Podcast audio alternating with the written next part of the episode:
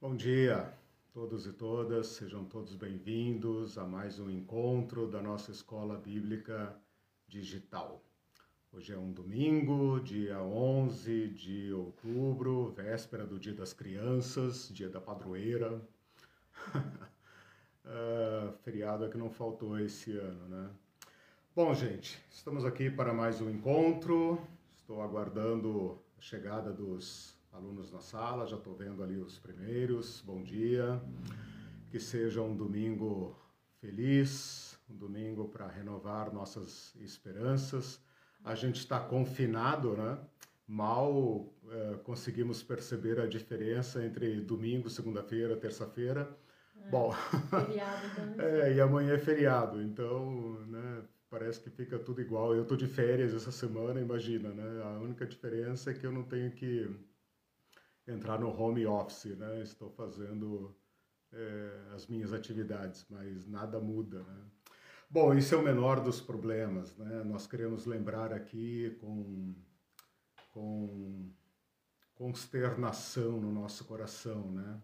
A marca terrível que o Brasil está atingindo, pensar na dor, no sofrimento, naqueles que hoje estão de luto e com todo o nosso coração clamar a Deus por misericórdia para que cesse essa pandemia, para que a vacina chegue logo e nos dê esperanças, né, de que pelo menos esse ano termine com melhores perspectivas e nós tenhamos um 2021 uh, com, com novas perspectivas. Né? Sei que é até difícil pensar assim depois de tanto tempo confinado, tendo que lidar com as circunstâncias. E ainda temos que continuar confinados. E ainda temos que continuar confinados, né? Os países europeus lá do norte que estão tentando reabrir, a maioria volta, aqui no Brasil também, né? O, o Amazonas, outros lugares que tiveram as piores consequências primeiro, reabrem, depois tem que voltar de novo. Então é uma situação muito difícil. Né? Mas o nosso Senhor prometeu estar conosco e nós temos que andar nesta esperança. Uh, queria aproveitar para agradecer a todos vocês que estão seguindo, que estão acompanhando esse longo curso, né? agora chegando na, na reta final, no ensino de Jesus Cristo que é o, a palavra final né, sobre o tema que nós estamos estudando. Ele é o nosso modelo. Agradecer também uh, aqueles que compartilham, né, tomam como iniciativa compartilhar, gostam do conteúdo e compartilham com, com seus amigos em outras páginas. Eu nunca peço isso, né? Hoje eu vou pedir. Por favor, compartilhem.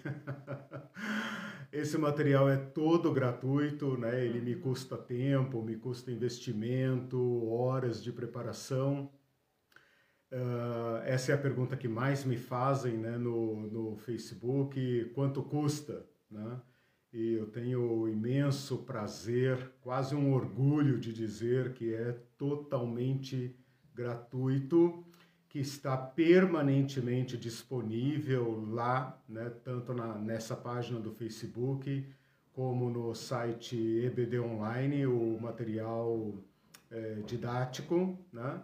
E a maneira como vocês podem se envolver é divulgando, né? Divulgando, compartilhando e tal, para que esse ensino alcance pessoas. Nós temos recebido bastante feedback de pessoas que estão encontrando orientação uh, nessas instruções. Né? Eu não pretendo, evidentemente, dar a palavra final, dizer todo mundo está errado e eu estou certo. A minha intenção desde o começo, para quem assistiu à primeira aula e as aulas seguintes, tem sido propor uma exposição bíblica honesta. Não é a, a, a dona da verdade né? Essa exposição não é a dona da verdade, mas é uma exposição honesta, tecnicamente correta. Ela pode ser contestada. Eu ficaria muito feliz de ouvir alguém contestar, né? Só que tem que seguir o mesmo caminho, tem que uh, expor as escrituras com honestidade, não pode fazer saltos, né? Não pode adotar pressupostos estranhos ao texto, tem que fazer uma hermenêutica honesta.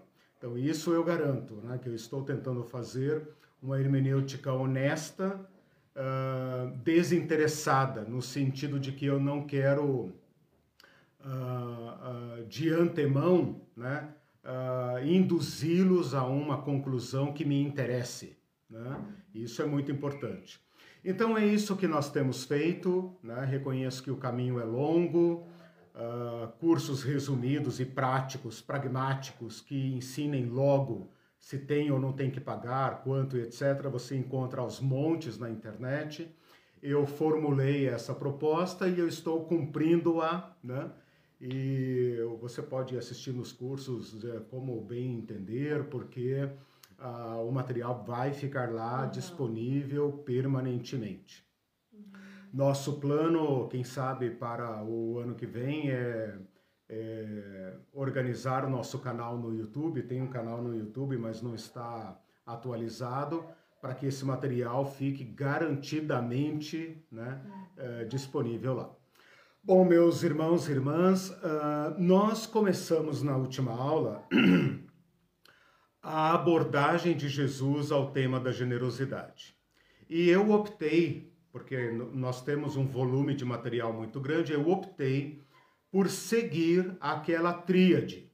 Achei que com aquela tríade da lei de Moisés, que fala do culto, dos levitas e dos pobres, a gente teria uma diretriz uh, que nos permite, permite uh, cortar o texto, porque o material de Jesus é muito grande eu não pretendo aqui fazer um curso do Evangelho todo, né? Uh, isso seria uma tarefa monumental. Né? E também não posso alargar tanto o tema, porque se você alarga demais, você é, se perde e não entrega o, não entrega o prometido. Então, a, a, a nossa análise do templo, o culto formal, a nossa análise da classe sacerdotal e todos os seus apoiadores, levitas e agora, no tempo de Jesus, religiosos Uh, no próximo domingo eu quero falar especificamente, vai ser uma lição muito importante. Quero falar especificamente dos textos em que Jesus menciona a palavra dízimo. São dois textos, né? Só. Só. Então, nós temos que nos servir apenas desses dois textos, não tem escapatória.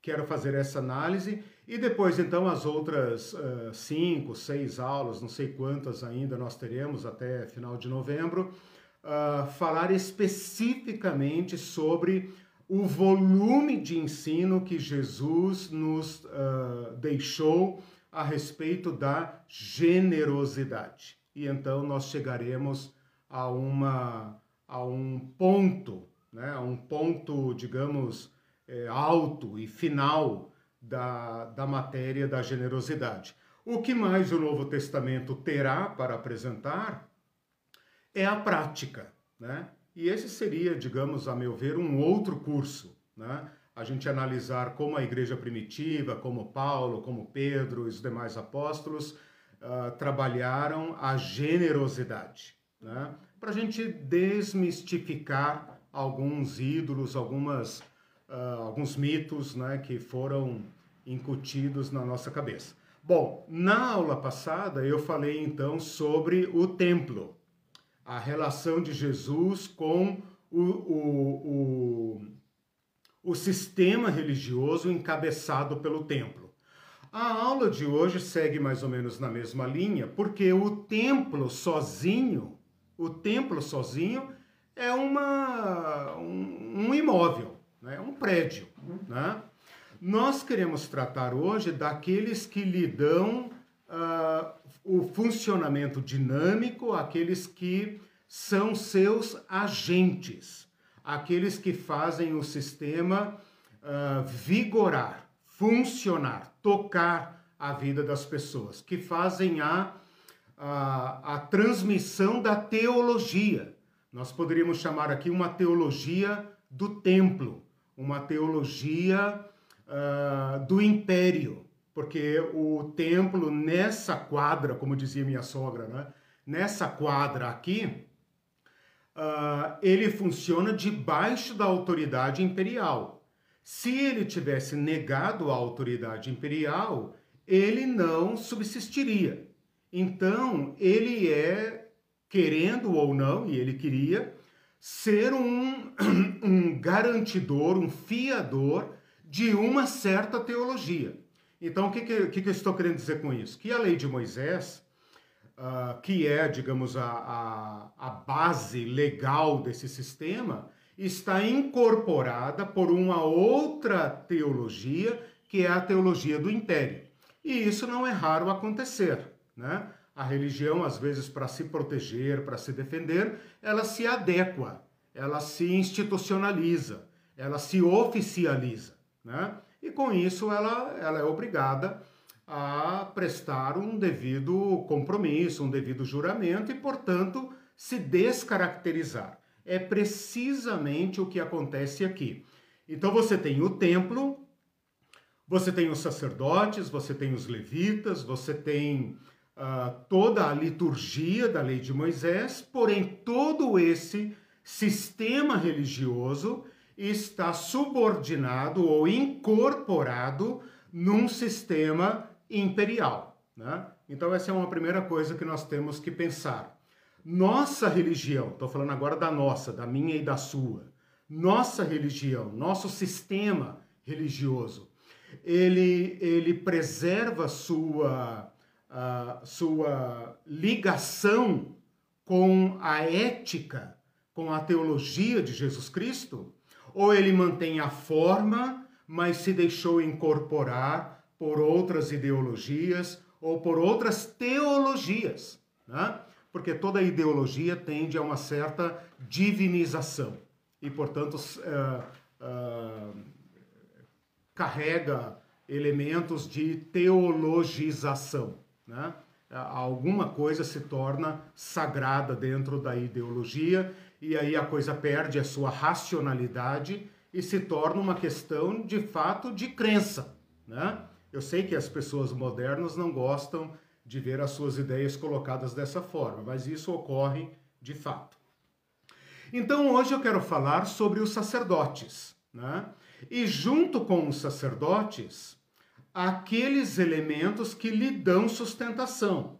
Então, se você acompanhou as últimas aulas, você já sabe que desde o período dos Macabeus, a, a, a própria, a própria revolução dos Macabeus causou uma fragmentação no povo judeu em diversos partidos. E de uma forma ou de outra, pelo menos dois partidos, embora sejam opostos entre si ou divergentes entre si, eles dão sustentação a esse modelo. Então eu não vou falar hoje apenas do sacerdócio, mas eu quero falar do sacerdócio e dessa classe uh, de religiosos, de, de partidos religiosos, que dão sustentação agora ao, ao sacerdócio. Então, o sacerdócio é uma elite que está circunscrita a Jerusalém, a cidade santa, ao templo. Mas ela esse sistema é ligado ao povo, a todo o povo, inclusive os mais pobres e as regiões periféricas, como por exemplo a Galileia de Jesus Cristo, né? por meio dessa rede de religiosos, que faz com que a teologia do templo seja reproduzida lá na ponta, lá onde está o judeuzinho, sua família, na sua vila, na sua sinagoga. Então esse sistema ele é extremamente poderoso, abrangente e inclusivo, né? Ele é todo inclusivo, não no sentido moderno, etc., sentido mas positivo. inclusivo no sentido de uh, vincular todos, amarrar todos ao seu sistema. Uhum. Então, mesmo o judeuzinho que estava lá na Babilônia ou lá em Roma, ele estava amarrado por esse sistema religioso. Basta citar o apóstolo Paulo, que antes da sua conversão a Jesus Cristo era um fariseu e era da diáspora. Ele é Saulo de Tarso, né? E Tarso era na Turquia, a atual Turquia, né? Na Bíblia chama de Ásia Menor. Uh, e mesmo assim era um religioso extremado da sua religião. Então vocês percebem aí a vinculação uh, muito eficiente uh, do templo a, a todo o mundo judeu, na Palestina e fora da Palestina, um sistema altamente eficaz que garantia o fluxo uh, dos dízimos e dos tributos religiosos garantiam a sua o seu fluir, o seu fluxo para Jerusalém, para o templo. Então percebam como que o sistema religioso é quase que um império dentro do império, né? É um império subordinado ao império romano. Bom, isso basta para a gente entender, eu não vou repetir aqui informações das aulas passadas, mas isso basta para a gente entender o poder que tem esta, uh, este grupo, essa casta religiosa, uh, uh, para fazer funcionar esta máquina, a máquina do templo. Né? Então, eu, eu diria aqui de modo jocoso, né? que é um sistema mais eficiente do que o romano. Porque o romano tem que usar o poder das armas para tributar, para, para impor o jugo. O sistema sacerdotal e templário não precisa mover um dedo. Né? Ele, ele tem um sistema ideológico, ou seja, ele exerce um poder interno, internalizado, que faz com que o judeu lá do, da, da, da boca do império, lá da periferia do império, mande os seus recursos para Jerusalém. Né? Imagino eu que se eu fosse o César, eu ia ficar com inveja do sacerdote, né? Como é que ele consegue um sistema tão eficiente? A, a conexão deste sistema com o Império Romano está garantizada, está garantida uh, na indicação do sumo sacerdote. Por quê? Porque o sacerdote da lei de Moisés era um sacerdote vitalício, ele era sacerdote até morrer, e aí seu filho herdava. Agora não, desde a época dos Macabeus, desde a época do, da chegada do Império Romano, e também antes dos Macabeus, o cargo de sacerdócio se tornou um cargo político.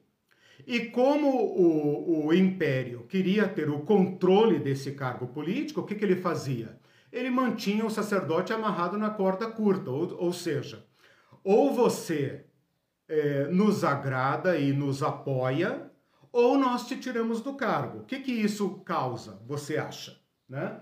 Isso causa uma vinculação política e ideológica entre o sacerdócio e o Império Romano.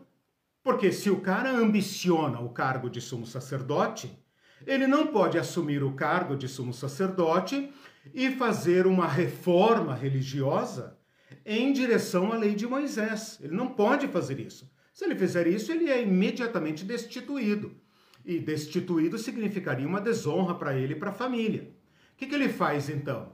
Ele se balança entre agradar o imperador, agradar o Império Romano, representado pelo governador e manter a forma, a aparência da lei de Moisés, certo?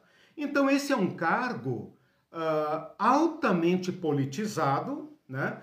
Uh, objeto de todo tipo de cobiça, de briga, de, de crimes e profundamente comprometido. Então, se você olhar aí algumas lições passadas em que eu falo dos sacerdotes, em que eu falo dos, dos partidos religiosos, você vai entender isso. Né? O partido saduceu é um partido de apoio ao, ao, ao sumo sacerdote, eles são meio que aparentados, né? Uh, os ricos, os poderosos, os nobres, os parentes dos sacerdotes uh, integram esse partido de elite, é um partido que dá sustentação, eles ocupam a maioria das cadeiras no parlamento, né? Veja como as coisas não mudam. É uma bancada, né? A bancada sacerdotal, né? Ela funciona lá. E tem os fariseus, que são, digamos assim, de modo geral, mais pobres, mais populares, mais ligados às bases, mas têm um poder político muito grande porque eles são uh, os partidos que estão vinculados uh, ao povo, eles têm representatividade lá na Galileia, em todo lugar eles estão, eles são um tipo de MDB, né? aquele partido né? Que está aí, você não sabe bem o que, que ele é, se ele é centro, direita, etc, etc, tem de tudo dentro dele, mas ele está presente em todo o território nacional e você não governa sem o MDB, né? Uh, então, o, o Partido Saduceu seria um partido de extrema direita ou de direita. Os fariseus seriam algo como, claro que eu estou fazendo aqui uma brincadeira, né? Porque não se pode falar de direita e esquerda antes da Revolução Francesa. Mas os fariseus seriam aqui um tipo de centro-esquerda, né? E depois tem os zelotes, que são os comunistas mesmo, a extrema esquerda e tal. Esse sistema, eu falei que ele se mantém pela forma e não pelo conteúdo, né? O conteúdo da lei de Moisés, a, a, os objetivos da lei de Moisés já se perderam. Se perderam em grande parte pelo compromisso com o império né? que é uma longa, uma longa transformação.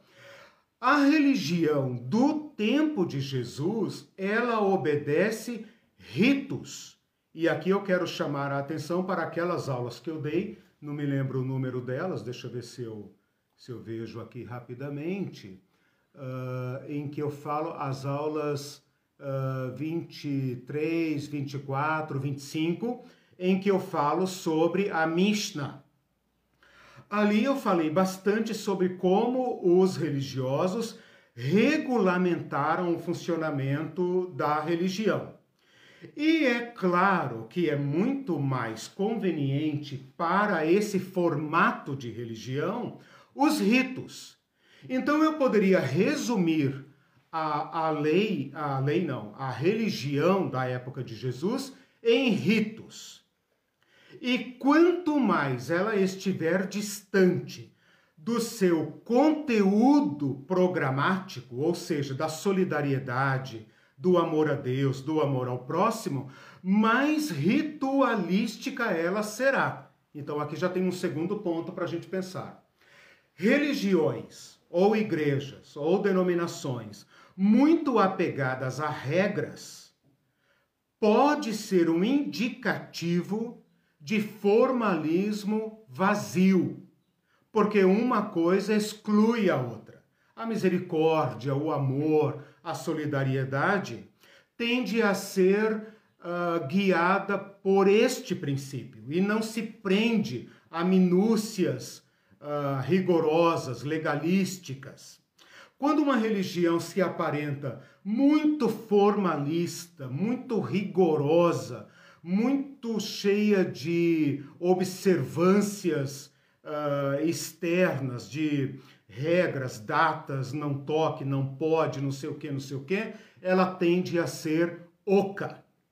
Então eu vou estabelecer aqui um tripé, uh, pode ser três, né? Bom, agora eu já falei tripé, né? Pode ser três ou quatro coisas que eu vou defender que elas representam a religião uh, dos judeus na época de Jesus, que é regras dietéticas. O que, que significa regras dietéticas? Regras do que pode comer e do que não pode. Lá na, nas aulas que eu dei da Mishnah, nós falamos sobre isso. Tá.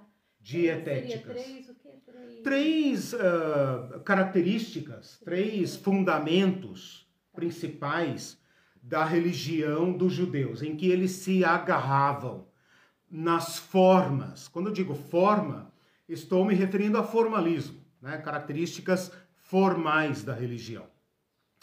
Então, regras dietéticas, regras de abluções. Abluções é uma palavra, o nome científico das purificações. Abluções tem a ver com uh, lavagem, lavagem de lavar, não lavagem né, do, do chiqueiro, Lava, lavação, né? Às vezes eu falo lavação, as pessoas acham que eu estou inventando, né? Uh, o lavar das mãos. E o lavar das mãos no Novo Testamento não é higiene pessoal, é uma purificação ritual. Ou seja, você sai na rua, um homem santo, né? Você sai na rua, você vai ter contato com o pecado, você vai ver o pecado, você vai falar com pessoas pecadoras e, e o pecado está no ar. Então, quando você volta para casa, você faz uma série de purificações. Imagina um, um, um país né, com escassez de água uh, derramando água e mais água nas mãos, lavando as mãos, lavando as mãos, lavando o rosto, lava de novo, lava de novo, faz orações e etc, e etc. Por causa do rito da purificação. Um terceiro seria o sábado. É, oblução. Ablução. Abluções. Pode colocar purificações. Abluções, purificações. Por isso que eu brinquei dizendo que é o nome científico, né? O nome popular seria purificações ou lavações, né? purificações com água. Vejam como o batismo se conecta com essa purificação e o renova completamente. Então, adere a uma purificação, né? O, o, batismo pode ser considerado uma ablução, uma purificação, mas lhe dá um novo conteúdo, né? De modo que hoje você pode se batizar por imersão, aspersão, é, reversão, sei lá o quê, tô brincando, claro, uh, e, e, ser um mero rito, né? Então preste atenção nisso. Uh, o sábado, que é um conflito que vai aparecer diversas vezes no Novo Testamento, né? E o dízimo, que eu vou colocar aqui, porque ele integra essa essa, esse tripé, por isso que eu falei, será que é um tripé, né? Porque o dízimo é como se fosse aqui o, a pedra de toque, né? Então, o terceiro é o dízimo. O terceiro é o sábado, né? E o dízimo dá uma certa amarração a tudo isso. Por quê? Porque o dízimo é um também um, um modo de se manter puro, né? Se você se você come um alimento puro, digamos lá, é, é, figo, figo, alimento puro, lícito, permitido pela lei de Moisés, né? Mas você não deu dízimo dele, ele se torna imundo, como se você estivesse comendo um porco. Você, eu digo o judeu, né? Como se o judeu estivesse comendo um porco, um bacon. Então isso cria um problema gravíssimo para os fariseus. Eles não, eles precisam tomar cuidado de dizimar rigorosamente, porque senão eles correm o risco de estar comendo uh, material impuro. Eles trazem o material para casa, o alimento para casa, e eles não sabem se aquele alimento é puro ou impuro. Então eles têm que fazer mil uh, purificações. Né? Eles vão se apresentar no sábado diante da sinagoga, mas isso não tem valor nenhum se eles estiverem, de certa forma, uh, impuros, porque comeu algo impuro ou porque tocou algo não dizimado. Então, os fariseus tornaram a religião é, de a religião judaica extremamente formal. Então, olha que interessante. Os fariseus vão funcionar. Eu falei que o, o sacerdócio é o elo entre a religião é, judaica e o, o, o, o, Império Romano. Os fariseus, é, embora fossem oposição ao, ao, ao templo, críticos do templo, eles fazem um elo que liga, elo que liga, né? A redundância, uh, que liga o, o, o templo ao povo, uh, impondo ao povo regras que eram restritas ao sacerdote. Eu já falei sobre isso na aula que eu dei sobre os fariseus. Eles levaram a lei de Moisés, então, não apenas a formalidade, mas uma formalidade muito rigorosa. Né? Então, esse é o quadro que Jesus vai enfrentar. O que, que você acha que Jesus vai fazer com esta religião? Né? Eu escolhi aqui uh, três itens, né? porque veja, todo o evangelho, especialmente Mateus, mas também Marcos e Lucas, e talvez um pouco menos João, mas eu posso dizer assim, grosso modo, os quatro evangelhos apresentam conflitos uh, entre Jesus e os sacerdotes ou seus representantes. Quem seus representantes? Os escribas, os saduceus, os, os fariseus. Então depende de onde Jesus está. Como Jesus vai pouco a Jerusalém, ele, ele, ele atua mais no norte, o encontro dele, o conflito dele será principalmente com os fariseus. Mas o conflito dele está em franca a, a, oposição contra o sistema religioso da época. Isso percorre o, o ministério de Jesus desde o início até a sua morte. Lembrando que a sua morte foi causada por esses agentes da religião. Eles superaram suas divergências teológicas, ideológicas e se uniram num complô, se uniram num complô para eliminar Jesus. Ou seja, a proposta de Jesus se tornou tão insuportável para esse sistema religioso que eles superaram suas divergências religiosas e se uniram. Isso fica muito claro uh, nos últimos capítulos do Evangelho, como fariseus, uh, saduceus, uh, anciãos, membros do sinédrio, sacerdotes, principais sacerdotes e sumo sacerdote, todos se conjugam para entregar Jesus à morte. Eles apenas uh, conseguem incriminar Jesus perante a lei judaica. Mas quem dá o início ao processo que leva Jesus à morte são os religiosos.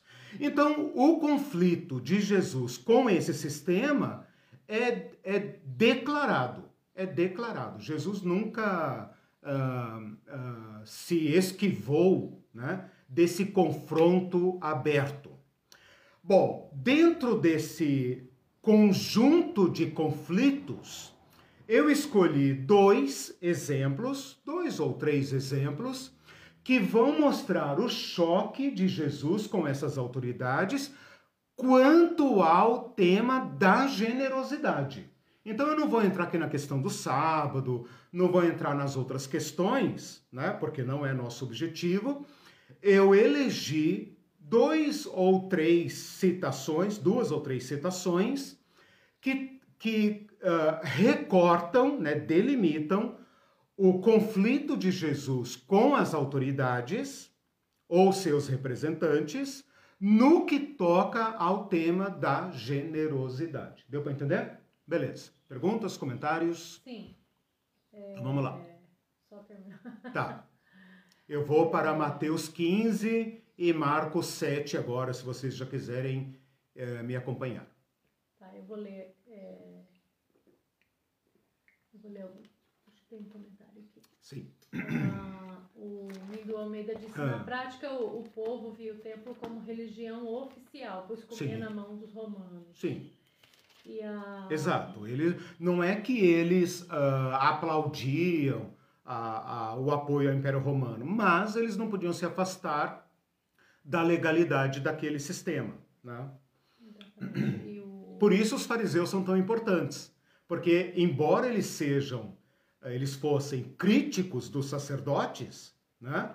eles faziam essa ligação, essa conexão entre o sistema corrompido e o povo, porém a, a formalidade dos fariseus não lhes permitia romper com o templo, como os essênios romperam e como Jesus vai é, eliminar. Né? Ele vai falar: esse templo vai cair, simples assim. Uhum. O Clébson comentou: hum. o templo sempre esteve emaranhado ao poder político desde o seu nascedor. Exatamente. Desde as, desde as dinastias judaicas ou ao Império Romano, Exato. primeiro e segundo templo sempre foram Exato. instrumentos de domínio. Exato. Toda razão. O templo de Jerusalém não foi ideia de Deus. O templo de Jerusalém foi uma forma de trazer o poder religioso para a vizinhança do rei, para a vigilância do rei. Né? Davi entendeu que ele não poderia ser rei se o povo iria recorrer lá na, nos Kiborobó, lá de Silo.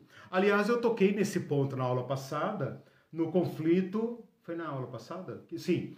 Uh, no conflito com a mulher samaritana. Ela falou: olha, aqui é o local de culto, vocês que levaram para lá. Né? Então é interessante isso mesmo. O templo não é ideia de Deus. Por isso que eu falei também na aula passada, para a gente eliminar a ideia, eu sei que é difícil, mas eliminar a ideia, fazer uma conversão intelectual, teológica, para parar de chamar nossos locais de culto de templo. Né? Existe um salto gigantesco entre o templo de Jerusalém e a, a, o, as nossas igrejas, os nossos locais de reunião, né? que nós chamamos de igreja, né? E, incorretamente, mas um uso consagrado que eu também recomendo uma alteração, mas está né, tá consagrado pelo uso. Agora, templo não. Né? Templo é uma palavra pagã. Eu vou postar hoje na, na lição, eu postei na aula passada, não sei se alguém viu, mas eu vou postar hoje para vocês que a nossa palavra templo é pagã e que ah, o Antigo Testamento, aliás, o Novo Testamento, usa a palavra hieros, santo. Então, o templo na linguagem grega é o santo. Vamos ao santo, ao lugar santo. Templo é uma palavra pagã. Né? Ok. É, Isso. Não, tem um comentário aqui do Celso. Uhum. Ele diz assim: o ataque de Jesus ao templo não foi um ataque ao sistema econômico e político escondido sim. sob o véu da religiosidade, que inclusive fazia concessões ao Deus comunista romano sim, daquela época. Com certeza, com certeza. O sistema está completamente comprometido com o império. Caso contrário, o império esmagaria o sistema. Uh, Anás diz isso muito, Anás, o Caifás, lá em João, diz isso muito claramente, né? é, convém que esse homem morra, convém que ele morra e salve o sistema, né? Porque se nós deixarmos esse homem vivo, virão os romanos e, e tomarão o nosso lugar. Então é claro que o sistema estava comprometido. Eu não sei se eu já falei aqui ou se vocês se lembram que Herodes construiu o templo de Jerusalém para agradar os judeus, né? Uh, algumas décadas antes de Cristo, acho que a partir do ano 19, 20 por aí, não me lembro bem, antes de Cristo. Uh, e, e ele colocou na fachada do templo uma águia romana.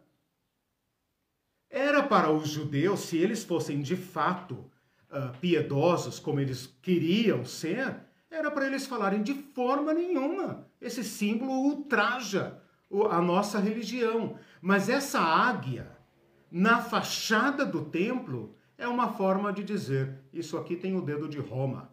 Uhum. Né? A Isanira disse: Meu Deus, a humanidade continua desumana. Não entendem ou não querem seguir Jesus, mas a, querem seguir a religião conveniente. Porque é mais fácil. Esse fácil. é o ponto. Uh, obrigado, Isanira, por essa, por essa chamada.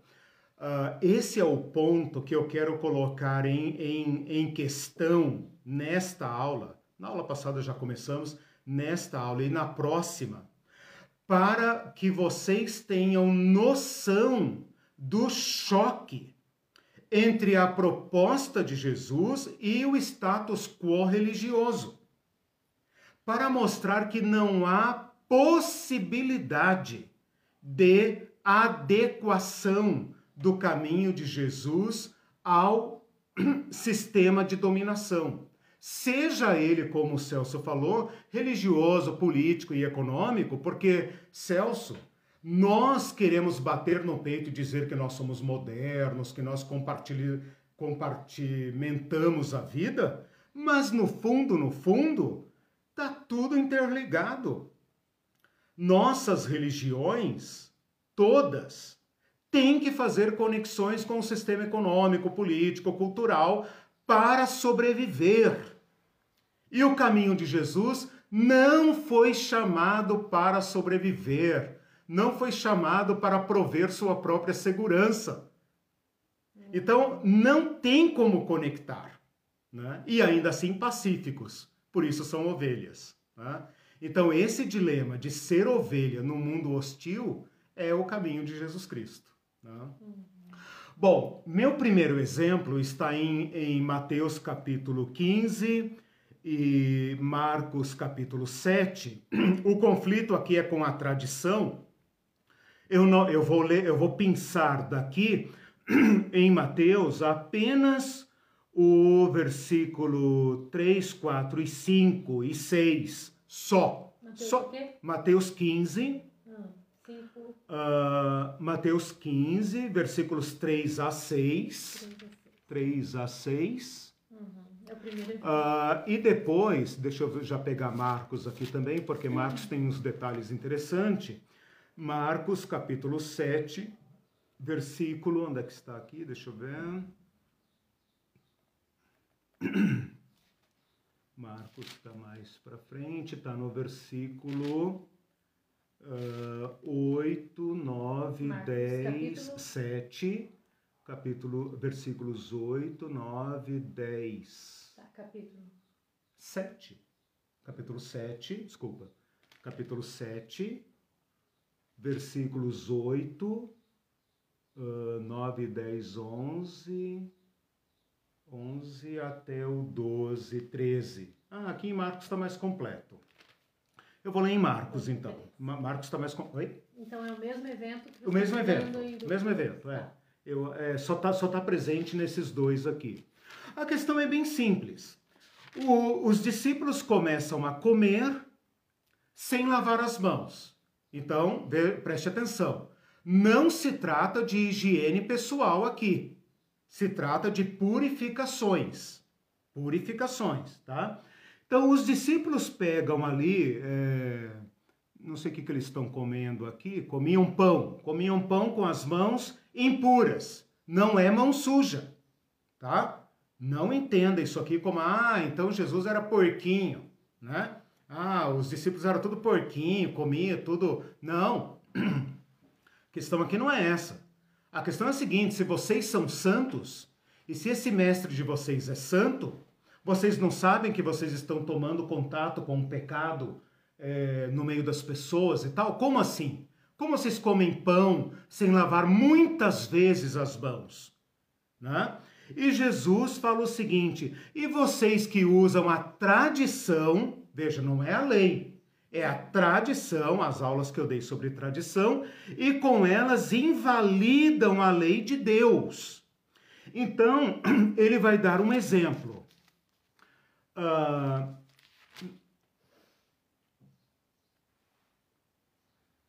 ele vai dar um exemplo. Ele fala assim: vocês negligenciam o mandamento de Deus para guardar a tradição dos homens. Marcos 7, 9. Jeitosamente rejeitais o preceito de Deus para guardar a vossa própria tradição. Então, olha o que está acontecendo aqui. Os fariseus regulamentaram a lei de uma tal forma que eles estão mais apegados à forma do que à lei de Deus. Né? E eles falam o seguinte: uh, Pois Moisés disse: honra teu pai e tua mãe. Mas vocês dizem: se um homem disser a seu pai ou a sua mãe, aquilo que você poderia aproveitar de mim é corbã, isto é, oferta para o Senhor. Então esse tal fica dispensado de fazer favor ao seu pai ou à sua mãe. O exemplo que eu quero dar aqui é o seguinte: a lei de Moisés, ela tem um, um fio condutor que é a misericórdia, a solidariedade, a, o amor ao próximo, a, o, o, a partilha.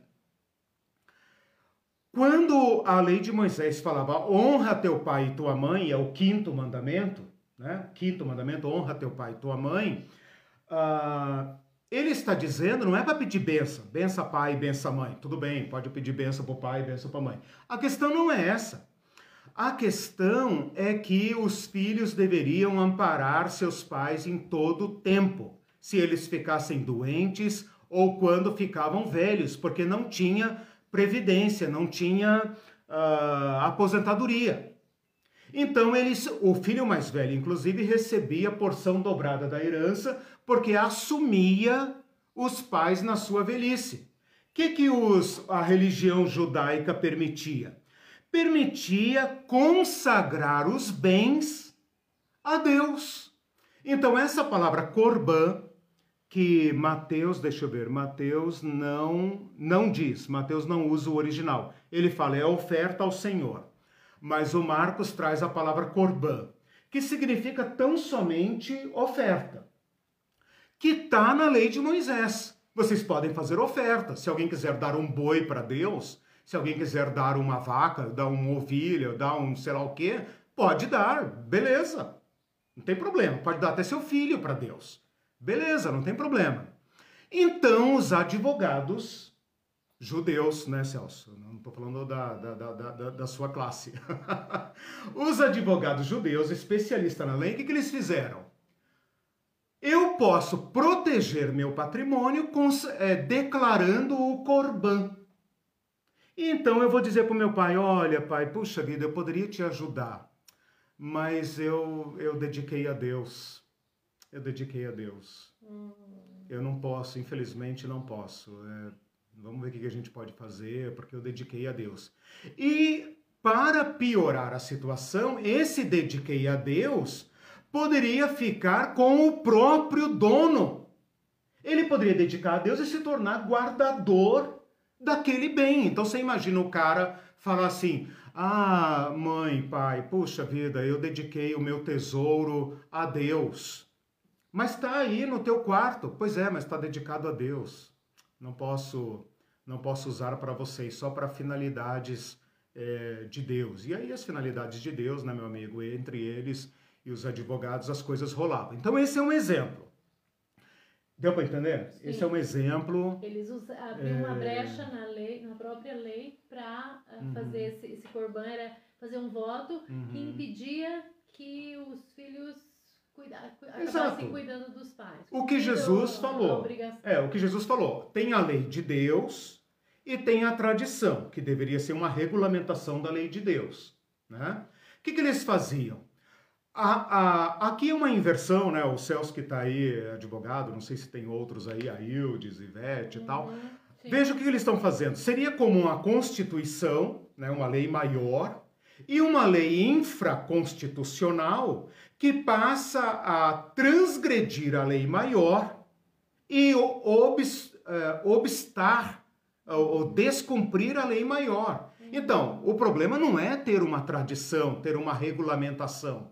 O problema é quando essa, essa regra, que deveria ser inferior na hierarquia das leis, né, deveria ser inferior à lei de Deus, permite invalidar a lei de Deus, porque o, o, o honrar pai e mãe está no, no, no, âmago da lei de Deus, os dez mandamentos. Honra teu pai e tua mãe, para que tudo te vá bem. Né? E esses uh, safadinhos, o que, que eles faziam? Para proteger o patrimônio que eles haviam herdado dos pais, ou que eles haviam tomado dos pobres, né? Eles dedicavam a Deus. E, ah, pronto, eles acharam uma saída legal, juridicamente uhum. correta, uhum. né? E, e protegia o patrimônio. E com isso desamparava os pais. Uhum. Esse é um exemplo Esse de como. É, eles declaravam corban. Declarar cor, corban é um ato formal. Né? Uhum. Pelo que eu andei lendo, eles poderiam declarar uma pessoa corban, ou seja, esta pessoa não pode usufruir dos meus bens. Então a, a coisa chega a esse ponto, né? Você pode declarar objetos ou pessoa como corban. Mas o ponto aqui, o ponto, eu dei apenas um exemplo. O ponto aqui é como a nossa tradição religiosa descumpre a lei de Deus. Hum. Esse é o ponto. Como nós podemos amoldar, acomodar, né? Uh, docilizar, domesticar a lei de Deus, leia-se o caminho de Jesus radical, torná-lo palatável, agradável, é, incapaz de tocar nossa cobiça, nossa ambição, nosso materialismo, né? Então, isso é perfeitamente. Bom, basta olhar em volta, né, irmãos? Basta olhar em volta. Deu para entender? Acho que sim. Tem um comentário aqui? Vamos ver. Bichinho, desculpa, ah. não sei se eu falei de um modo assim meio. Porque eu tava. Não, não é, é, que você falou sete, eu pensei que era versículo. Ah, tá, desculpa. Capítulo, né? Desculpa, não, é que eu achei que eu fui meio. É, às vezes eu, eu falo, penso e tal, ah, ah, me embolo ah, e tal, desculpa. É, é difícil. Tá. É, o Thales disse: essas concessões podem ter feito parte de um acordo entre fariseus e império para que os fariseus assumissem o controle do templo? Não, os fariseus não controlavam o templo. Eles eram entre Os fariseus eram uma, um baixo clero, digamos assim, uhum. né? Uh, que eles controlavam as sinagogas. Aí que está a questão, a importância uhum. dos fariseus. Porque você tem um templo central, né? E você tem uma rede, uma rede de sinagogas. Os fariseus estão mais ligados às sinagogas, ao rabinato, aos uhum. rabinos, né?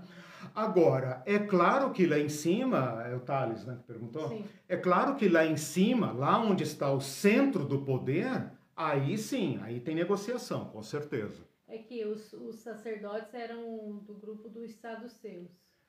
É, normalmente sim. Mesmo que não fosse, hum. eles funcionavam em conjunto. Uhum. Porque o sacerdote é também presidente do sinédrio, e o sinédrio é um senado. É um uhum. tipo de uhum. Senado, é uma bulé. Né? Uhum. E com esse Senado, eles precisavam de apoio. Uhum. Então eles faziam esse jogo ali como se faz até hoje. E né? se os fariseus eram das, se controlavam as sinagogas, eles tinham mais é, ligação com o povo. Com o povo, era exatamente. A como a Exato. teologia, vamos dizer, isso, chegava ao povo, isso. era através Exato. dos fariseus. Exato. Então, eu sempre digo que a gente fala muito dos fariseus agora, mas é, eles uhum. são os mais bonzinhos da história pensando nesse grupo terrível, uhum. por exemplo, dos saduceus e tudo isso. É. Não bonzinhos, mas assim. Parece. Eles ficam uhum. muito em evidência no então, Novo Testamento. Mas eles estão muito em evidência porque eles estão nos lugares mais periféricos, isso. onde Jesus andou eh, na maior parte do tempo. Quando Jesus vai para Jerusalém, aí o choque aparece com o sacerdócio e com todo mundo. Então, é, esse o que a Irene falou é interessante notar. Fica parecendo, especialmente em Mateus, que Jesus odeia fariseu. Não é verdade. Uhum. Eu falei aqui na aula sobre fariseu, né? Tem fariseu de todo tipo. Quanto maior o grupo, mais miscigenado ele é. Então, tem fariseus piedosos. Muitos deles se converteram a Jesus Cristo. Né? Uhum. A, a, o problema da judaização no, no, no livro de Atos tem a ver com isso. Muitos fariseus que se convertem, né? Ah, okay. Entendeu? Então, assim, muitos são piedosos, mas num grupo grande demais tem de tudo, né? Uhum. Então, tem fariseu que é hipócrita mesmo. E isso fica parecendo que Jesus está atacando a classe toda. Não é. Jesus era amigo de fariseus. Ah, ok. Né? A Ivete perguntou: essas questões de higiene para os judeus constam na Torá? Na Torá, não, mas constam em relação ao sumo sacerdote. O sumo sacerdote que tinha que se lavar, etc, etc, etc. O que, que os fariseus fizeram? Levaram esse rigorismo para todo o povo. Então, eles tornaram a religião é, do povo de Israel, do povo judeu, não apenas formalista, mas extremamente rigorosa. Hum. Entendeu? Por isso que vai aparecer o dízimo do endro, da hortelã e do cominho. Uhum. Aí você vai perguntar, isso estava na Torá? Não, a Torá falava do fruto do campo, do fruto das árvores, uhum. daquilo que é economicamente é, importante. O que, que os fariseus fazem? Ah, não, mas nós não podemos, é, porque se eu comer uma coisa é, não dizimada, eu estou comendo coisa impura. E o que, que adianta eu dar o dízimo do trigo, né? Se eu usar uma ervinha lá e tal, e a ervinha está contaminada. Então eles levam a, a, a, o rigorismo da lei ao extremo. Uhum. O que eu tô, o ponto muito importante aqui, porque isso nos toca. O ponto muito importante aqui que Jesus uh, desmascara é o seguinte: quanto mais rigorosa a religião, maior a possibilidade de que ela esteja ocultando perversão que ela esteja ocultando o oposto do que ela pretende demonstrar. Este é o problema. Uhum. E, e uh, esses detalhes todos né, que você uhum. já mostrou na Mishnah e tudo isso, é, essas regras todas, uhum. tornava o povo, o povo fiel que quisesse encarar isso como obediência a, a, a obediência a essas regras, como obediência a Deus, eles se tornavam mais dependentes dos fariseus, sim, porque daí exato. eles não, ai, como que tem que fazer? É muita sim, regra que tinha sim. que precisava de orientação dos Custava fariseus, caro. Né? Custava caro, ao mesmo e tempo que eles geravam pobres, pobreza, é. É, geravam pobreza, tornaram a religião extremamente pesada. Uhum. Né? Daí é o ponto que alguns desistiram, né? Daí a gente claro. fica pensando se aqueles que andavam com Jesus, com os certeza. campesinos com e tudo, certeza. já tinham falado, ah, não dá, eu é. não consigo seguir isso. É. Aí eu já antecipo, eu já antecipo para vocês irem pensando se faz sentido Jesus dar ao Jesus dar continuidade a esse sistema. Porque muitas pessoas das nossas igrejas cristãs, bem intencionadas, vão usar o argumento do silêncio para justificar a, a infiltração da religião uh, farisaica para a igreja de Jesus Cristo, certo? Uma transposição, né? tem a transposição do São Francisco, né? A, a, do Rio, não do Santo, né? a, a transposição da religião farisaica para a igreja de Jesus Cristo. Pensem vocês se isso é possível. Né? E como não tem um versículo específico, e eles querem referência bíblica, é. então eles vão dizer uh, que, como Jesus não falou, então está tudo aprovado. Não brinquem com Jesus Cristo.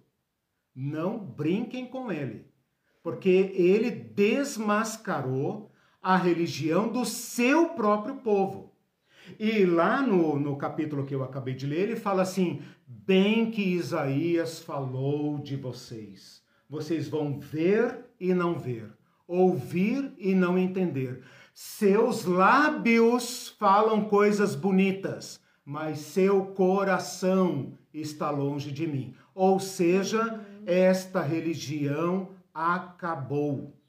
Jesus Cristo a desmascarou. Portanto, não há continuidade entre a religião farisaica e, a, e o caminho de Jesus Cristo. Não existe possibilidade. Eu sinto muito ter que dizer isso, mas não, não sinto não.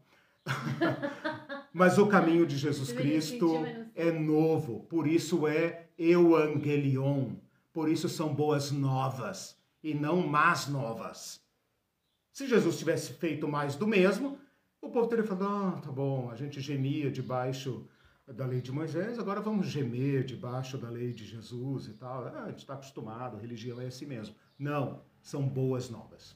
A Ivete está dizendo a hipocrisia das religiões continua hoje igual. Hipocrisia.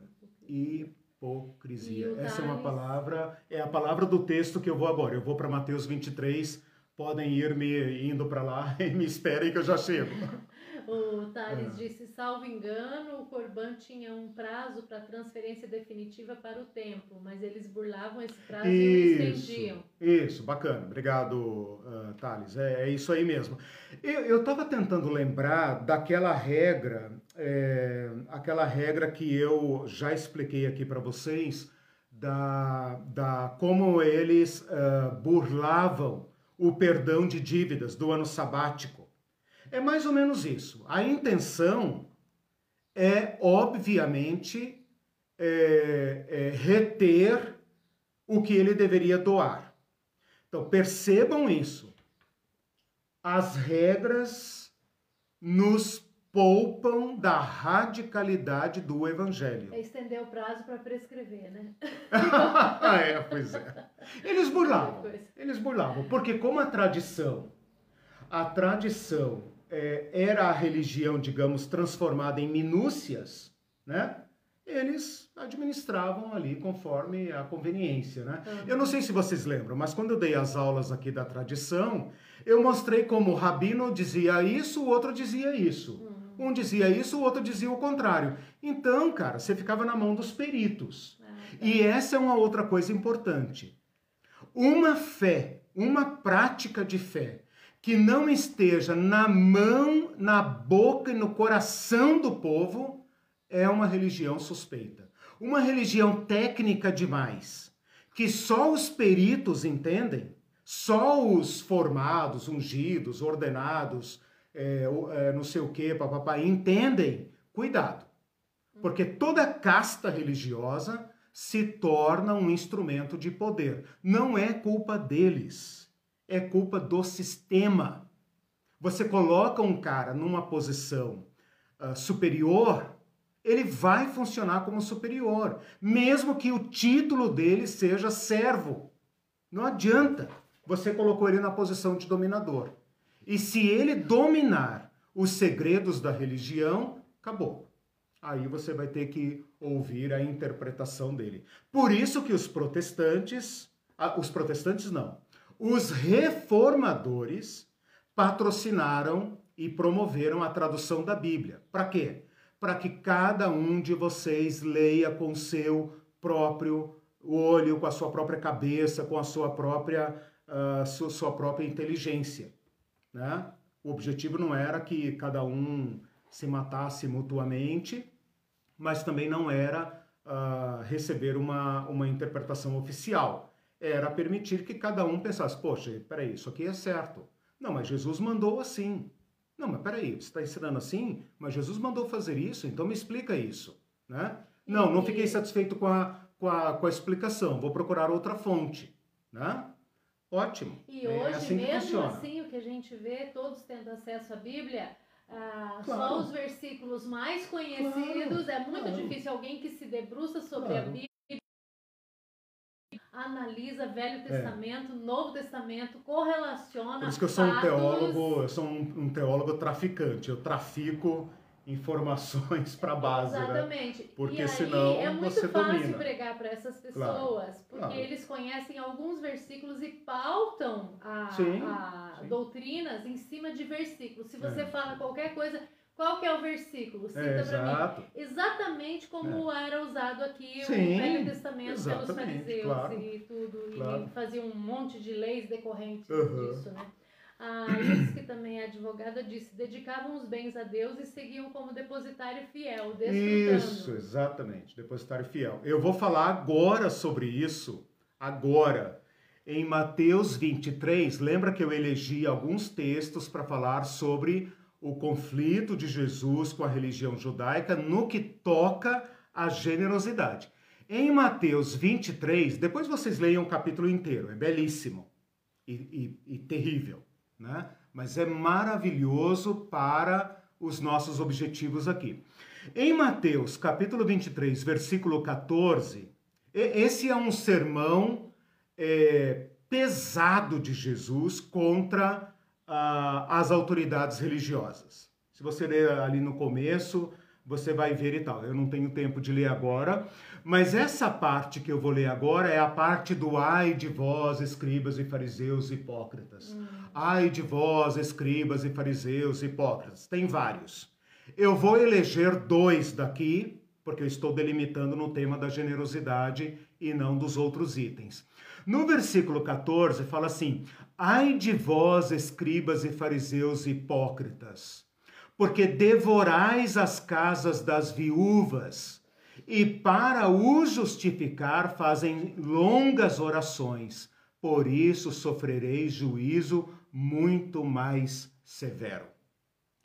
Bom, não é necessário dizer, aqui está muito claro, não é necessário dizer que a lei de Moisés tinha um sistema, não um versículo, uma regra, um sistema de proteção social que enfocava principalmente os mais vulneráveis. E os mais vulneráveis no Antigo Testamento, ou no mundo antigo, no mundo de Jesus, eram principalmente, nominalmente, órfãos, viúvas e estrangeiros. E pobres de um modo geral. Doentes, necessitados, endividados, falidos, etc, etc.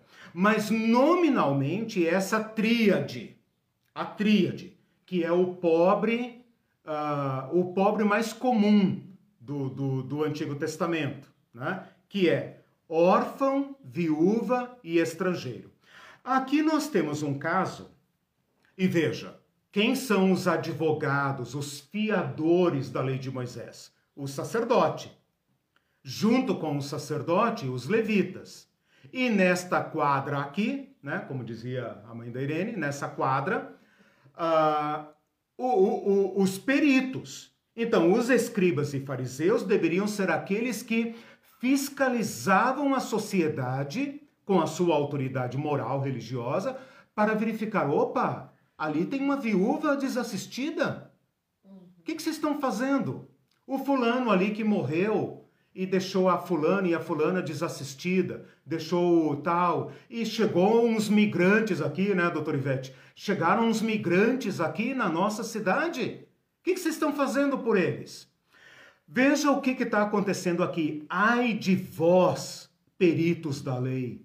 Ai de vocês, hipócritas, porque vocês devoram a casa das viúvas.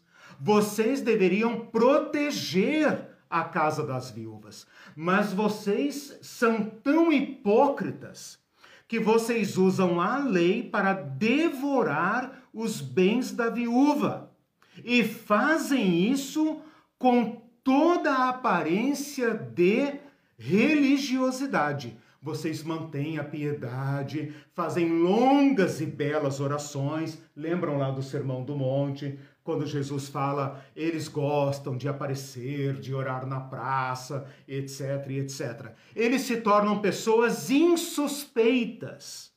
Todos os têm como modelos de prática religiosa.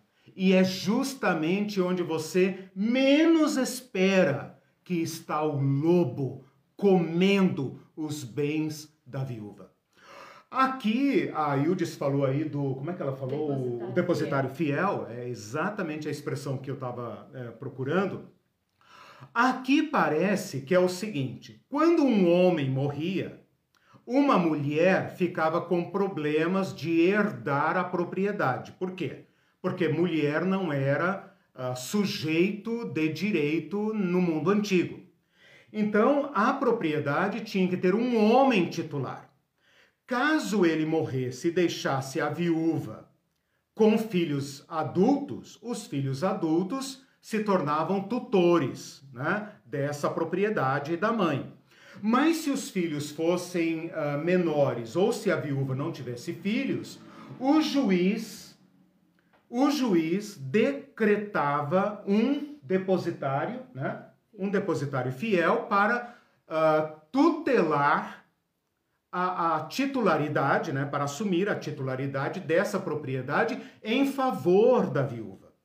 Ou o próprio marido, em vida, né? diria, olha, quando eu morrer e tal, para que a fulana não fique desamparada, então eu vou é, é, nomear um tutor para cuidar. Quem eram? Ah, antes de falar de quem eram, é claro que esse depositário fiel tem direito a, a receber honorários, né? Até hoje acho que é assim, né? A Ildes pode confirmar, até hoje é assim. Ele não vai tirar do bolso para fazer esse serviço. E se ele tiver qualquer despesa, tiver que ir na corte, etc, etc, ele come e paga as despesas desses bens. Né? É uma forma dele, uh, de ele uh, uh, custear o seu trabalho. Né?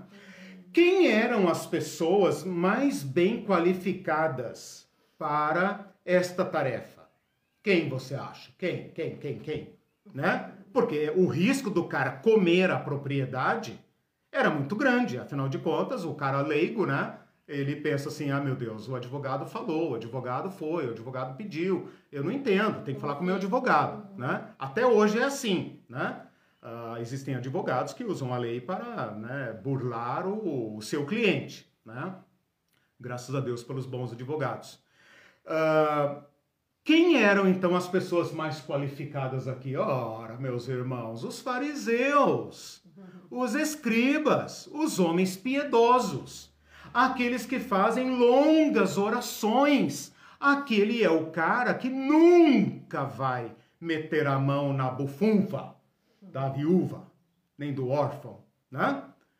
Eles estavam usando artifícios legais para ir devorando. A palavra aqui para devorar é cair de boca, é devorar gulosamente. Eles estavam dizendo: uma pobre mulher, né? Sei lá quantos anos que ela tem de vida, ah, todos morrem e tal, e daí para quem vai ficar isso? E olha o serviço que eu estou fazendo para ela, se não fosse eu, ela estaria perdida e etc. Estavam devorando a casa das viúvas. Então, esse é o poder de Jesus, né? De desmascarar a religião. Desmascarar. Né? Uhum. Vocês escribas e fariseus, fazem longas orações, parecem as pessoas mais confiáveis. Mas eu sei o que vocês estão fazendo no verão passado. Vocês estão enriquecendo.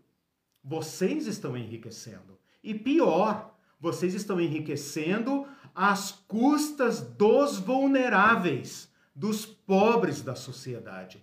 Por isso vocês são hipócritas e vocês vão receber muito maior juízo. O outro texto eu vou apenas mencionar, porque eu vou deixar para a aula passar, ah, para passada, não, para aula próxima, é aquela da, da, de Mateus 23, né? Ah, Mateus 23, sim, é o mesmo capítulo, versículo 23. Ai de vós, escribas e fariseus hipócritas, porque dais o dízimo da hortelã, do endro e do cominho, e tendes negligenciado os preceitos mais importantes da lei, a justiça, a misericórdia e a fé. Vocês levam a prescrição da lei de Moisés. Se você pesquisar lá nas minhas, nas nossas primeiras aulas, vocês vão ver que o dízimo era do fruto do campo, do que era cultivado e daquilo que você colhia comercialmente, frutos das árvores, do azeite, do vinho e do animal do campo, do animal do gado.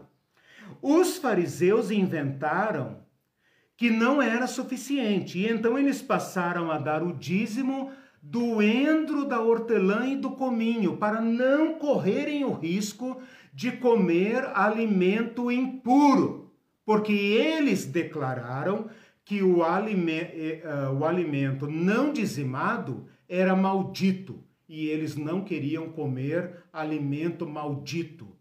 Então eles dizimavam rigorosamente tudo. Se você desse um bombom, sonho de valsa, para um fariseu, ele tirava o dízimo. Impecável. Impecável. Mas Total. Mas negligenciam, sim, já vou responder. Mas negligenciam a justiça, a misericórdia e a fé. Só queria dizer o seguinte, antes de abrir ali para os comentários. Quando ele fala da justiça, é promover justiça, ser justo, viver vida justa. Quando ele fala de misericórdia, não é um sentimento de ai que dó dos pobres. Não. Misericórdia é fazer justiça, significa atender os miseráveis, o pobre, o órfão, a viúva e o estrangeiro. E quando fala de fé, não é fé em nosso Senhor Jesus Cristo. Não tem fé aqui ainda em nosso Senhor Jesus Cristo. Tem fidelidade a melhor tradução aqui seria fidelidade. Fidelidade a Deus.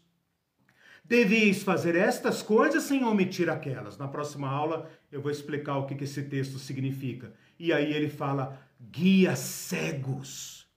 Vocês querem guiar o povo, mas são cegos. Vocês coam um mosquito, porque o mosquito era um animal imundo, não podia comer. Continua sendo imundo até hoje, né? A gente não come, a não ser que esteja de boca aberta, porque boca aberta não, não entra mosquito. Mas engolem um camelo, que também é um animal imundo. Então vocês são meticulosos nas minúcias da lei, mas estão engolindo um camelo. Vocês estão negligenciando o óbvio. Não está vendo que a mulher é viúva? Não está vendo que aquela família está necessitada? Como podem fechar o coração? O que, que me interessa o dízimo da sua hortelã, do endro e, do, e das praguinhas do seu quintal? Que me importa isso? A quem, a, a, quem é beneficiado com o dízimo do, do, do endro, da hortelã e do cominho? Se a viúva está tendo os seus bens devorados. E a viúva que não tinha nada, né? Essa viúva pelo menos tem bens para serem devorados, e aqui não tem nada. Então isso prova que a religião é capaz de não apenas ignorar a lei de Deus, descumprir. E não apenas descumprir, isso é o que mais me preocupa, impedir a obediência à lei de Deus. Vou repetir. A religião, com suas regras, não apenas não cumpre a lei de Deus, não apenas oculta a lei de Deus, ela impede, impede a obediência à lei de Deus. Ela se torna uma pedra no caminho daqueles que querem cumprir a misericórdia. Uhum. O, o Bebeto disse se a mensagem de Jesus estivesse alinhada com a daqueles que mantinham a população sob controle, Herodes e sumo sacerdote, ele não teria sido condenado à morte. Claro! Claro, perfeito! Ameaça, mas né? claro, gente. Que... Se ele fosse apenas um, um, um rabino de oposição ou, ou divergente, ele teria aberto a sinagoga dele, ué. ele falou, eu vou, eu vou é, fundar a minha igreja, né? O Ariovaldo Ramos outro dia falou pra gente, né? O partido de Jesus, ué, né? Tinha vários partidos, eu vou fundar o meu, edificarei a minha eclésia, beleza. Se essa eclésia tivesse em continuidade, em solução de continuidade, né? Com a, a, a, a lei de Moisés, ué, Lógico que não teria morrido, com certeza, tem toda razão. Uhum. É, o Celso fez uma pergunta ah. que, que não tem muito a ver com o contexto, mas ah. eu vou ler. Considerando o extremo rigorismo e formalidade da igreja, como uhum. se abrir para pessoas de outras religiões, umbandistas, budistas, espíritas, etc., se uma prática difere, diferente uhum. agride tal formalismo religioso? Uhum. É uma questão que eu acho que requer uma, uma atenção melhor, Celso. Depois eu vou ver como, como responder ali. Porque você levou a questão uh, para o campo do diálogo interreligioso, né? Uhum. E aí, veja, é claro que as religiões têm preocupações comuns, né? As religiões têm propostas para atender aos anseios da, da humanidade. Toda religião, a razão de ser dela é essa. Agora, como se trata de outros troncos religiosos, digamos assim, outros corpos doutrinários, né, teria que fazer uma análise melhor. Mas eu vou, vou ler com atenção lá a tua, tua, tua questão. Uh, o Anivaldo disse: tem uhum. um texto em Marcos que Jesus critica os fariseus que afirmam que aquilo que se deixar de dar aos pais para ofertar. Isso. Ah, eu acho que ele chegou depois. É o Marcos 7. Senhor, Isso. não está. Isso. É, é um Corban, é, né? é Corban, exatamente. Ah, Corban está assim lá em Marcos 7. por cima do quarto mandamento. Isso, exatamente. Que é honrar pai e mãe. Exato. Eu peguei aqui então três exemplos, né? Eu peguei o do Corban, peguei o do depositário fiel na, no caso das viúvas, para, para assim, peguei os exemplos mais óbvios, né? E peguei aqui, no mesmo contexto, a palavra sobre dízimo. Ai de vocês, escribas e fariseus, hipócritas. Por que hipócritas? Porque o rigorismo da religião uh, judaica pecava, errava completamente o objetivo da lei. Né? Então, a, a, a religião pretende ser é, abrangente, como eu falei, uhum. ela pretende se amoldar ao Império Romano e pretende levar para a sinagoga o rigorismo do templo, né, para, para amarrar todos nesse sistema uh, jurídico, econômico, social, cultural, religioso, nas mãos do sacerdote, né? mas errava feio, passava longe da, uh, dos preceitos da lei. E é o que Jesus fala aqui. Vocês coam mosquito. E aqui você pode pensar.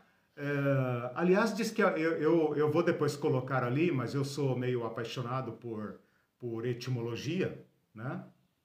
É meu segundo amor. Não, brincadeira. Uh, é, uh, parece que a nossa palavra mosquito vem de mosca, mosca vem do latim, do italiano moschi, e tem a ver com mosto. Então, olha como. Mosto que é do, do, do vinho, né? Então, percebam como até hoje, se isso estiver certo, eu vou conferir, para não falar besteira, né?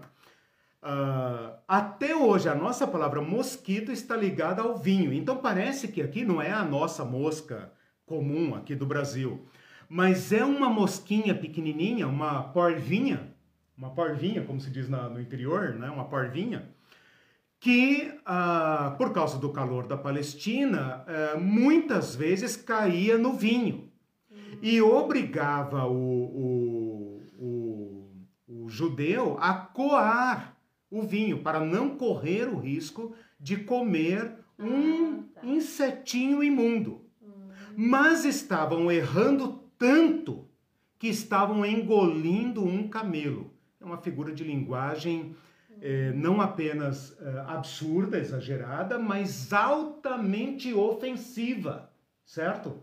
Porque ela vai ser seguida depois por aquele aquela palavra duríssima de Jesus falando vocês são como sepulcros caiados. E essa é a figura mais contundente da hipocrisia religiosa. Vocês são como sepulcros caiados. Por, por fora estão branquinhos, pintadinhos, como cemitério em dia de finados. Por dentro estão imundos. Veja, irmãos, é uma palavra, é uma palavra, deixa eu ver aqui onde é que ele está, parará, é, versículo 27, não vou entrar nele. É uma palavra ofensiva. Se alguém falar para nós, falar, cara, você tem essa carinha aí de religioso, parece um pastor, parece um padre, né? É. Nossa, parece um, uma pessoa santa, mas por dentro você é imundo. Você é um lixão por dentro. Veja, já seria uma, uma agressão, já seria uma violência. Eu me sentiria ofendido se alguém falasse isso para mim. Por quê?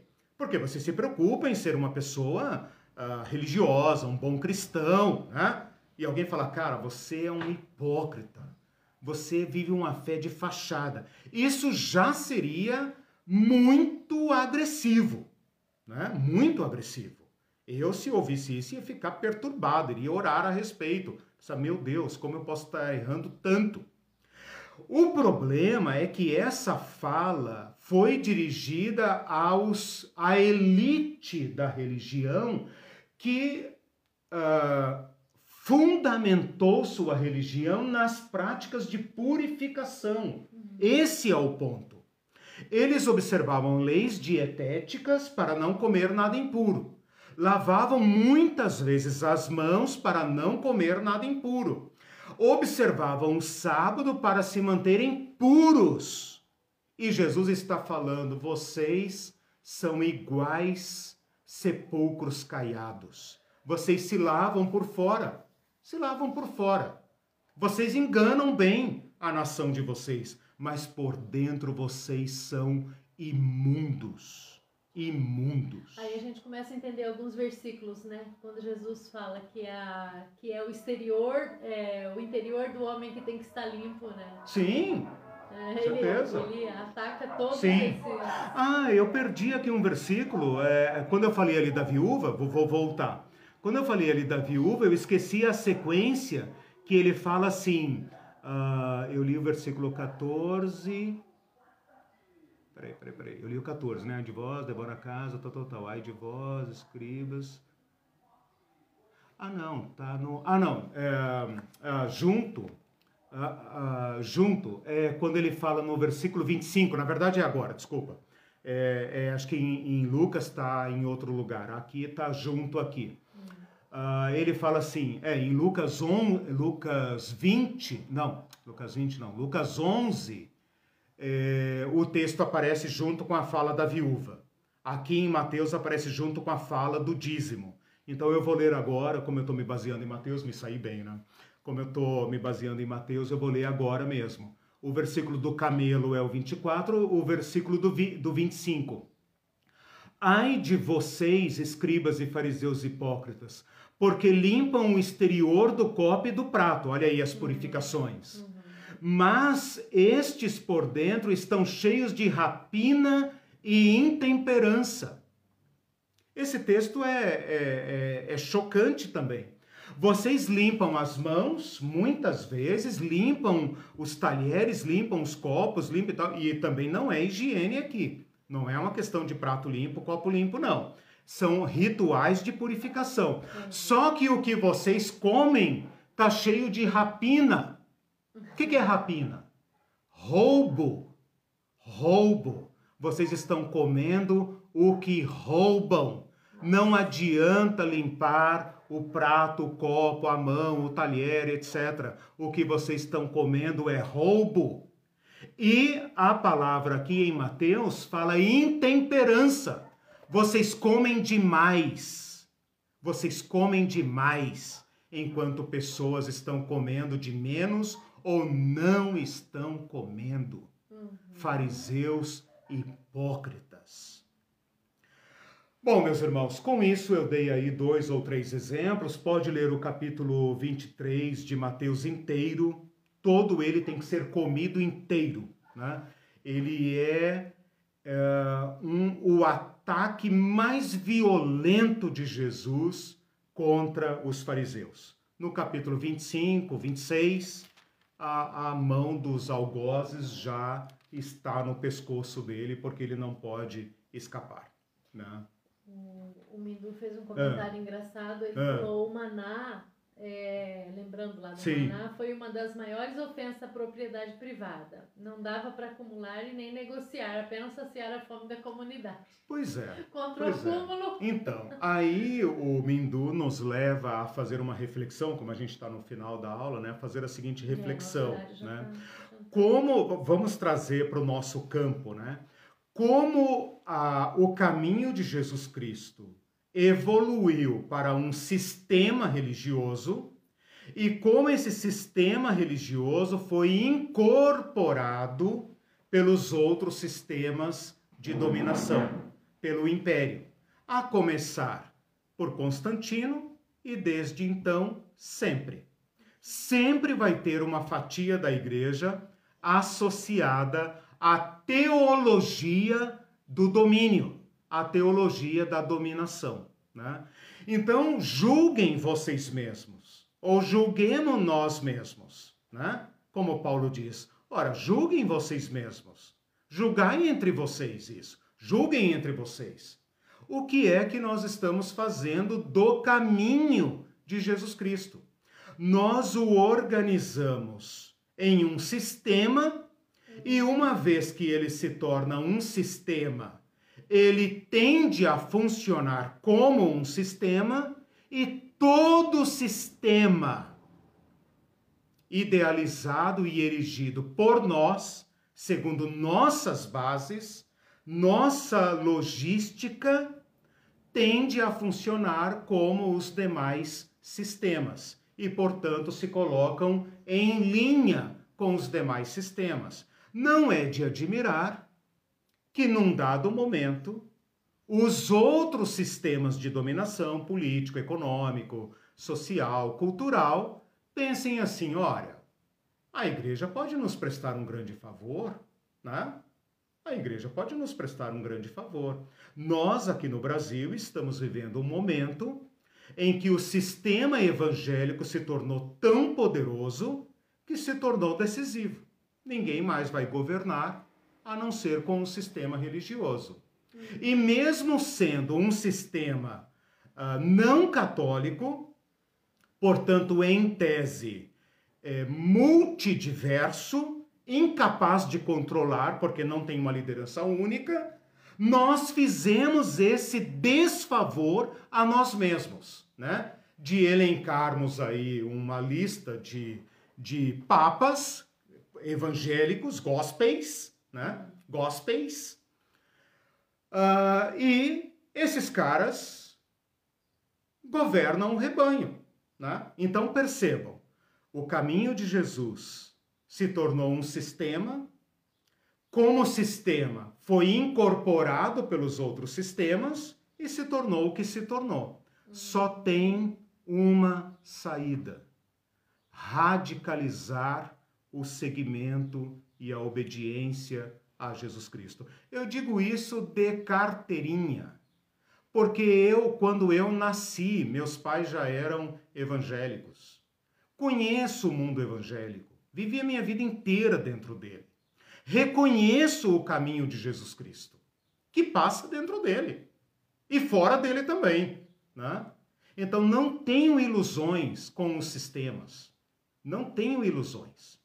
Sei que todo sistema, uma vez que ele se torna semelhante ao sistema do mundo, em que ele incorpora a lógica dos sistemas mundanos, ele se torna sócio e uma vez sócio, ele passa a funcionar de acordo com o império de plantão. Dê o nome que quiser. O nome é o que menos importa. Né? Vocês percebem claramente que o Brasil está seguindo uma teologia. Está seguindo uma teologia. Teologia do domínio, teologia da prosperidade. Ela, ela incorporou teologias. Uhum. Né? O, o objetivo dessas nossas aulas é trazê-los de volta, trazer-nos de volta, porque eu também estou fazendo o caminho de volta, o caminho de conversão a Jesus Cristo. Né? Tenho ouvido muitas pessoas, muitos irmãos, muitos amigos, muitas pessoas feridas, decepcionadas, dizendo: Cara, não sei mais para onde ir. Eu falo: bom momento para redescobrir Jesus Cristo. Uhum. Busque Jesus Cristo. Ele prometeu estar conosco em todo o tempo.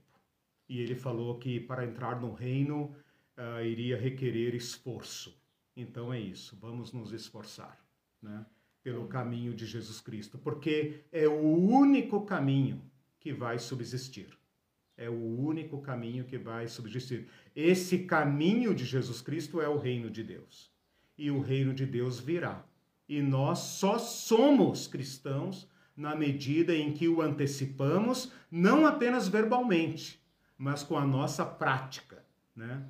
com o sistema antimundo, antidominação. Quando eu digo mundo, mundo é uma palavra muito complexa, né? Eu não quero dizer que oh, nós somos puristas, nós não. Não, eu estou falando mundo como sistema de dominação.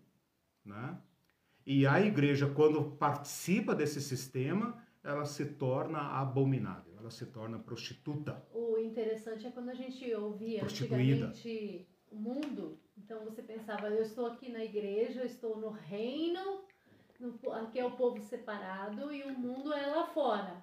Né? É, Hoje a gente essa máscara caiu. Caiu, né? Porque daí o mundo está Essa máscara caiu. Tá Sim, igreja, nós né? incorporamos. Ah, nós aprendemos a ser igreja com o império.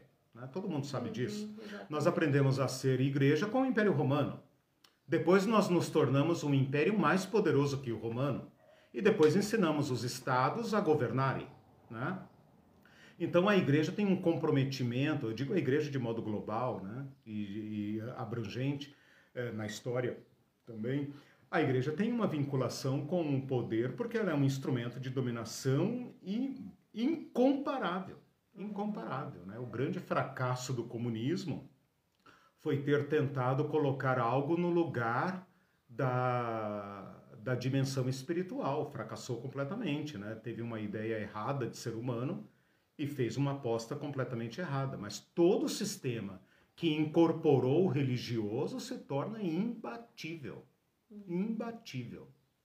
Tem dois comentários do Anivaldo que eu queria ler. Uhum. Nosso horário está avançado. Sim. Ele diz assim: hoje o sistema gera pobreza e depois Sim. cria programas como Criança Esperança para dar é. aparência é. de misericórdia. E... e... a igreja também, né? A igreja também é cúmplice da, do uhum, sistema exatamente. econômico e faz aí umas caridadezinhas e tal, né? Para manter a. Da sexta, né? Às vezes até para ter vantagens, né?